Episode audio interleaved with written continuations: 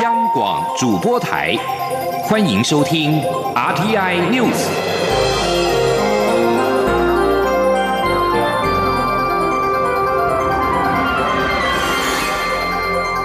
听众朋友您好，欢迎收听这节央广主播台提供给您的 RTI News，我是张顺祥。菲律宾为了防堵武汉肺炎疫情扩散，根据一中政策，禁止中港澳台出发的旅客入境，导致台湾许多旅行社出团以及旅客受到影响。行政院长苏贞昌今天对此回应表示，台湾因为一中原则受到牵连，很冤枉，政府会持续跟菲律宾沟通，希望维持两国的正常往来。苏贞昌说：“这一次，因为武汉肺炎疫情，台湾除了受疫情之害外，也受这个一中许多国家不了解的牵连，让台湾也受害，很冤枉。那我们跟菲律宾虽然没有正式邦交，但两国往来密切。那突然昨天发生这样的事情，我政府除了非常关心，并会。”帮助滞留的国人同胞回国外，我们也会持续沟通，也让相关两个国家之间都经过了解后，希望还是能维持正常的往来。为了应应武汉肺炎疫情不断的扩散，菲律宾政府突然在昨天深夜下令，暂时禁止菲律宾公民前往中国及其特别行政区，包含港澳及台湾，同时禁止中港澳台等地区的外国人入境。对此，台湾旅行业今天都齐声呼吁外交部赶紧出面处理。记者吴丽君的报道：菲律宾民航委员会及移民局十号晚间十一点三十分临时发布一项针对中国香港、澳门及台湾在内的旅行禁令，内容指出，基于一个中国政策，将严格执行菲国总统府的指示，即刻禁止十四天内曾入境或停留上述地区的外籍人士入境，并从即日起暂时禁止菲律宾公民前往上。上述地区对此，台北市旅行工会理事长吴志健十一号上午受访时证实，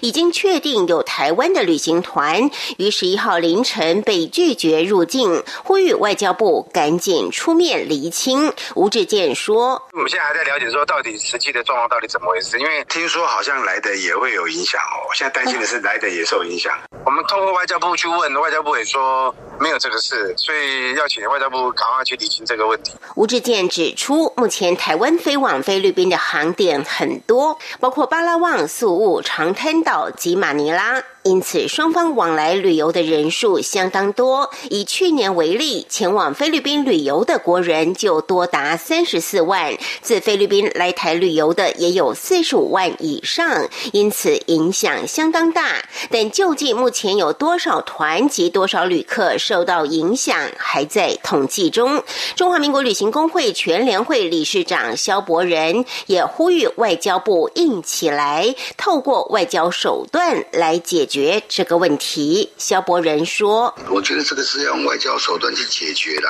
这个不是我们旅游业跟航空公司能够控制的，所以应该是由外交部来跟菲律宾这边协商。那毕竟我们不是中国的一部分嘛，那所以要展示我们的国格，就是外交部你要强硬起来。”肖伯仁表示，目前旅游业只能先善后，包括退团费，还未搭机的旅客，航空公司应该会退费，但是。是已经抵达当地被遣返回来的旅客，就很难要求航空公司退费。至于已经在菲律宾订好饭店没有入住的话，能否要求当地的饭店退费，还要看菲律宾政府的态度。中央广播电台记者吴丽君在台北采访报道。根据台湾三大旅行社的统计，目前团体部分大概有五百名的旅客仍然是滞留在当地。旅行社将积极调度航班，让旅客顺利的回台。另外，数架班机在命令发布前起飞，大概一百五十名的台籍旅客抵达宿务、卡利波、马尼拉等机场被拒绝入境。针对菲律宾政府禁止台湾人入境一事，外交部发言人欧江安今天上午表示，这是菲国卫生部门的片面性政治决定。我方已经对此积极跟菲方展开交涉，清楚说明我方立场，要求菲律宾政府紧速更改这项片面的决定。外交部发言人欧江安表示。非国政府单位之间应该还没有完整的沟通协调，因此我方持续在与非方交涉，说明台湾不是中国的一部分，台湾不是中国疫区，台湾的疫情都在掌握中，相信非方已经充分了解我方的立场。另一方面，关于滞留在非国的百余名台湾旅客。欧江安表示，驻菲代表处会积极了解滞留国人需求，尽可能提供相关必要协助。武汉肺炎疫情延烧，冲击到观光业、餐饮业等产业。行政院原本预计本周会通过纾困的措施跟振兴的方案，国民党团也提出纾困特别条例应应。台湾民众党团则认为，纾困的方案应该采追加预算，如此既不会排挤到原有的预算，又可以接受国会有效监督。他们也建议透过修法的方式，检讨现有的法规，解决产业跟劳工的困境。记者郑玲的报道：武汉肺炎疫情持续升温，冲击台湾的观光等产业。相关产业纾困方案预计将在十三号的行政院会拍板定案。同时，国民党团也提出二零一九新型冠状病毒纾困及奖励暂行条例草案，编列新台币五百亿元特别预算，要用在纾困、补贴税费及展延贷款。台湾民众党团十一号举行记者会指出，现行法制包括灾害防救法、传染病防治法等，都已有一些纾困机制，例如补贴、融资与税制等。若用特别预算支应，国会的监督力道恐会减弱。因此，民众党主张防疫纾困应采追加预算方式办理。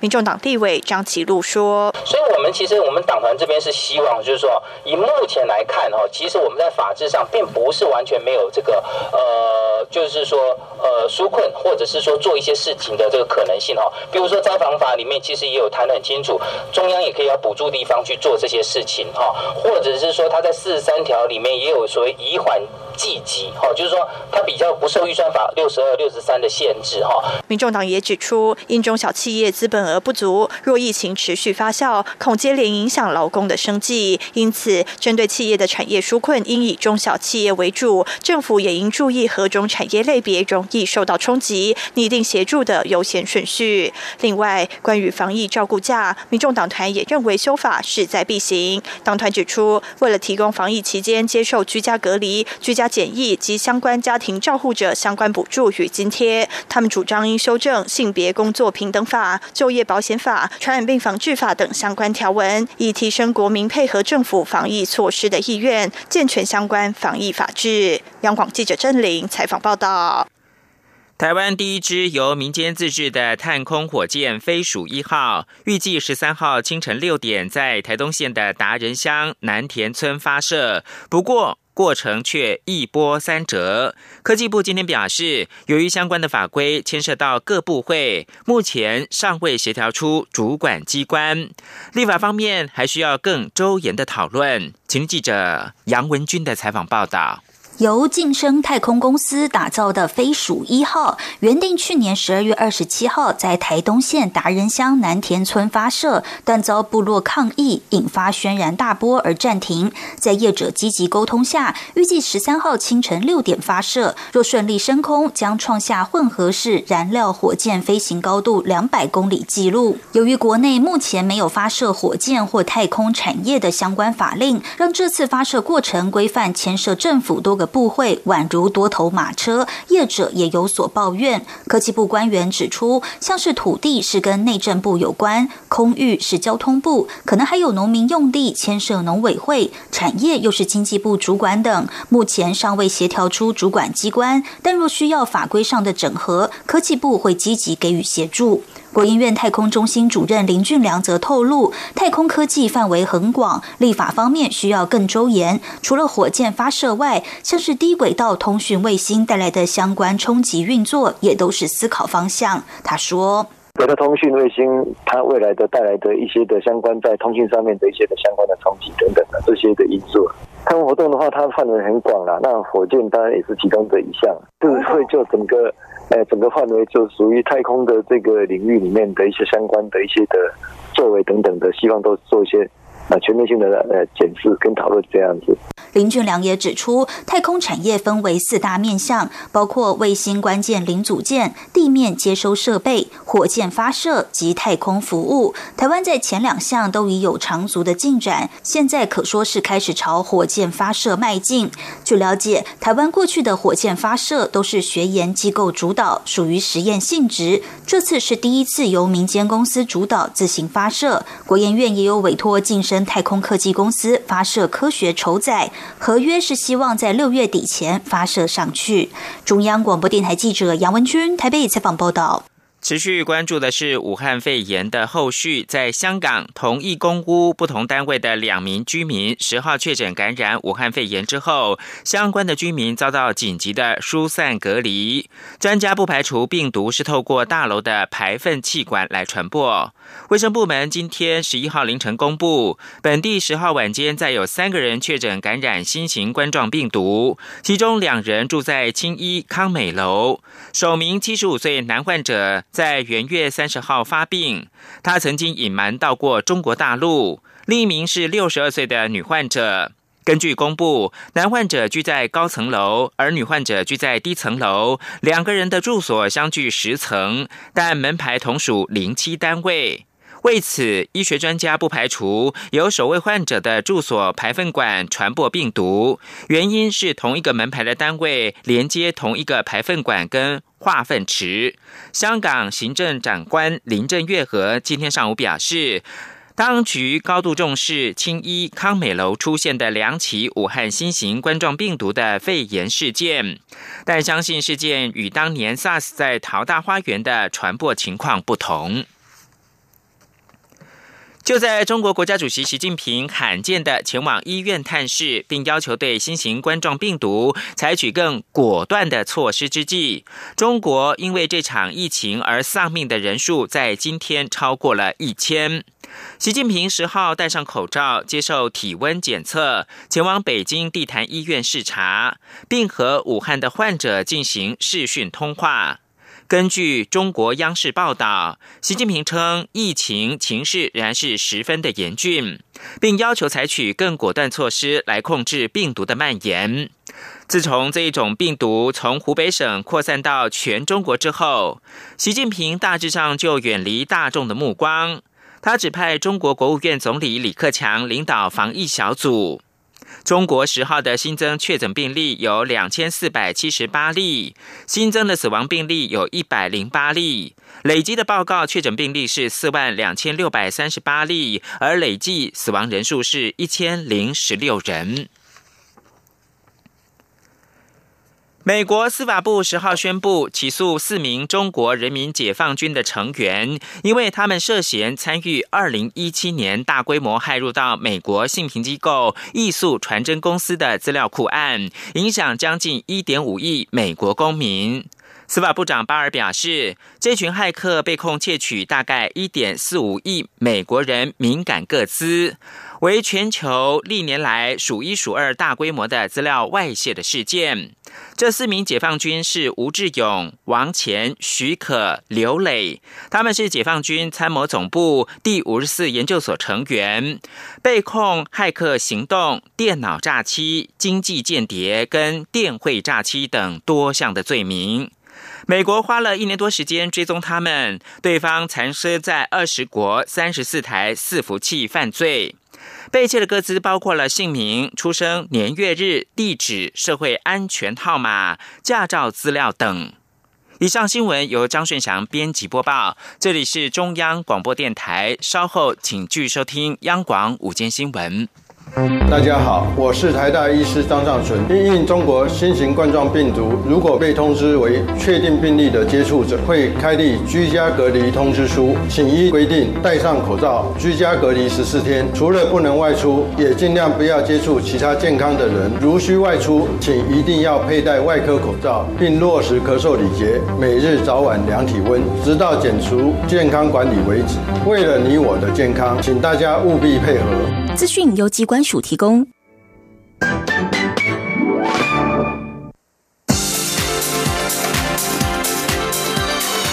这里是中央广播电台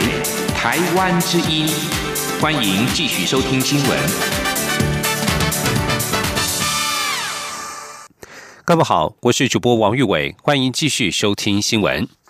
武汉肺炎疫情持续延烧，但不时传出居家隔离、居家检疫者失联，令民众恐慌。内政部次长陈宗彦今天上午表示，针对这次的疫情，卫福部与内政部在一周内开发出一套系统，系统当中同步会诊了民政、卫政、警政单位的资料。只要民政、卫政系统通报有失联者，警政单位就可同步启动，加快协寻的速度。今天央网记者刘品熙的采访报道。防毒武汉肺炎有赖民众配合，但有几名居家隔离、居家检疫者擅自外出，恐成防疫漏洞。台北市副市长黄珊珊十号便表示，台北市有六名居家检疫者失联，已通报警政署。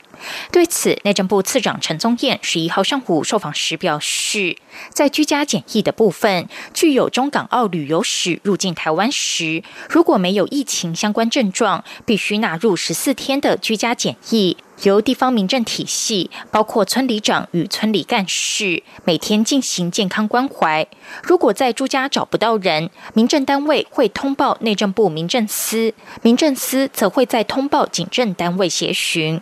陈宗彦指出，为了应应这次疫情，加快民政、卫政、警政单位间的横向联系。卫福部与内政部共同开发出一套系统，系统中将呈现所有居家检疫与居家隔离的名单相关资料。如果地方民政系统通报有失联者，警政单位就可同时启动协寻，下午就会正式上线启用。他说：“那我们现在已经开发了一套资讯系统，今天会上线。”那这个资讯系统就会同时同步，就民政、警政跟卫政三个单位呢，会在这个系统上去同步去做处理。所以，如果在二十四小时之内没有找到的，我们就会要求警政单位同步去做查询，就开始去寻找这位失联的人。警方则表示，不论是卫生主管机关或是地方民政系统，只要这两个管道联系不上居家隔离或居家检疫者，就会通报警政系统协寻。到目前为止，很快就能找到失联者。央广记者刘品熙在台北的采访报道。近来防疫工作让许多领域的工作者付出劳力与心力。新政院长苏贞昌今天上午到台北邮件处理中心为参与防疫物流作业的邮务人员打气。苏贞昌表示，台湾推动的口罩贩售实名制在全世界做的最成功，靠的就是各单位与国人的配合。但是他也强调，疫情还没过去，希望大家能够继续努力。今天央广记者郑祥云、江昭伦的采访报道。行政院长苏贞昌上午在交通部次长王国才、政务委员龚明鑫、中华邮政公司董事长吴鸿谋等人的陪同下，前往台北邮件处理中心视察口罩配送作业流程，并自赠慰问奖金，为所有邮政同仁加油打气，感谢他们的辛劳。苏贞昌表示，台湾推动口罩实名制是全世界做得最好的，就是因为我们有很好的鉴保制度，更重要的是有生产口罩的工厂，负责配送口罩到各药局的邮差人员，还有药局药师们的协力。他要表达最高的敬意与感谢，也希望大家继续努力协助防疫工作。苏贞昌说：“今天我特别来向全体有务工作同仁表示最高的敬意和感谢，幸好有你，事情才能成功。”我们才能把实名制做到最好。那疫情还没有过，各位的辛苦还要继续，拜托。外传口罩实名制有可能从原本实施到二月十五号，延后到二月底，甚至三月初。苏贞昌没有正面回应，只强调由于工厂口罩量产增加，即日起会先让基层医院诊所的工作人员、特殊病患及照顾者能优先领得到。苏贞昌说：“我们现在的实名制推展顺利后，我们会随着供需及量能，我们先给第一线最需要的人员、医护人员、病患等。那进一步我们会再做，是不是要怎么样子来做？我们都会。”随时向国人同胞报告。苏贞昌重申，若有需要，政府不排除提出特别条例或特别预算，以应应这次武汉肺炎带来的冲击。他强调，政府一定会研拟最好的方案，将防疫资源做最有效的分配，为国人的健康把关。中国面台记者郑祥云、江昭伦台北采访报道。而医疗人员在防疫之余也有话要说。台湾医师吴新代发起医疗人员支持政府坚守防疫底线的联署，主办单位今天表示，联署人数已经突破了二十二万人。他们要求政府保障医护人员的防疫物资，并再次呼吁政府在处理包机问题时，应该以维护台湾医疗体系运作为优先考量。对此，中央流行疫情指挥中心表示，政府会在防疫弱势优先以及考量防疫。量能等原则下，持续与陆方沟通。前天记者肖兆平的采访报道。由于第一批从中国武汉包机回台的过程引发争议，台湾医师吴兴代发起医疗人员联署支持政府坚守防疫底线网络联署运动，主张拒绝人情包机，应把名单交由台湾方面决定。联署至今已经超过二十二万人参与。主办单位在十一号于疾病管制署前举行记者会，向政府传达人民的心声。他们。们提出，政府应保障医护人员防疫物资，以维护台湾医疗体系运作。未来返台包机名单应由台湾主导，且以紧急需求为优先。同时，需由我方防疫人员随同登机检疫，以及应评估台湾的医疗能量，不能无限制启动包机回台等四大诉求。尤其医护人员担心医疗资源不足，将增加第一线防疫的压力。应此，建议政府盘点医疗资源，做好把关。台湾医事检验产业工会理事长郭怡珍就表示，台湾之所以能快速掌握确诊病例，就是因为国内有一群在病毒实验室默默工作的检验师，他们长时间暴露在高感染风险之中，如果没有足够的防疫物资，恐怕成为防疫漏洞。他说：“从简体的处理，然后到结果的判读，需要大概五到六个小时的时间工作时间。那医检师的工作环境呢，就是在实验室里头，所以我们医检师暴露在高感染的风险之下。那我们呼吁政府呢，重视医检师同仁的防疫设备。有些医院限制呢，一天只有一个口罩跟一个手套，无法落实污染就更换的一个措施，恐。”怕造成防疫上的漏洞。台湾年轻药师协会理事长李义轩也表示，他们感谢政府拍板提高每日征用口罩的配发量，且特别提供给第一线的医疗院所及有特殊医疗需求的病患，但也呼吁国人切勿囤积口罩，将资源留给更需要的人。针对民间的呼吁，中央流行疫情指挥中心监测应变官庄仁祥表示，各方的意见与诉求都会纳入参考，以利后续规划。至于包机部分，政府会秉持防疫弱势优先以及考量防疫量能等原则下，持续与陆方沟通。中央广播电台记者肖兆平采访报道。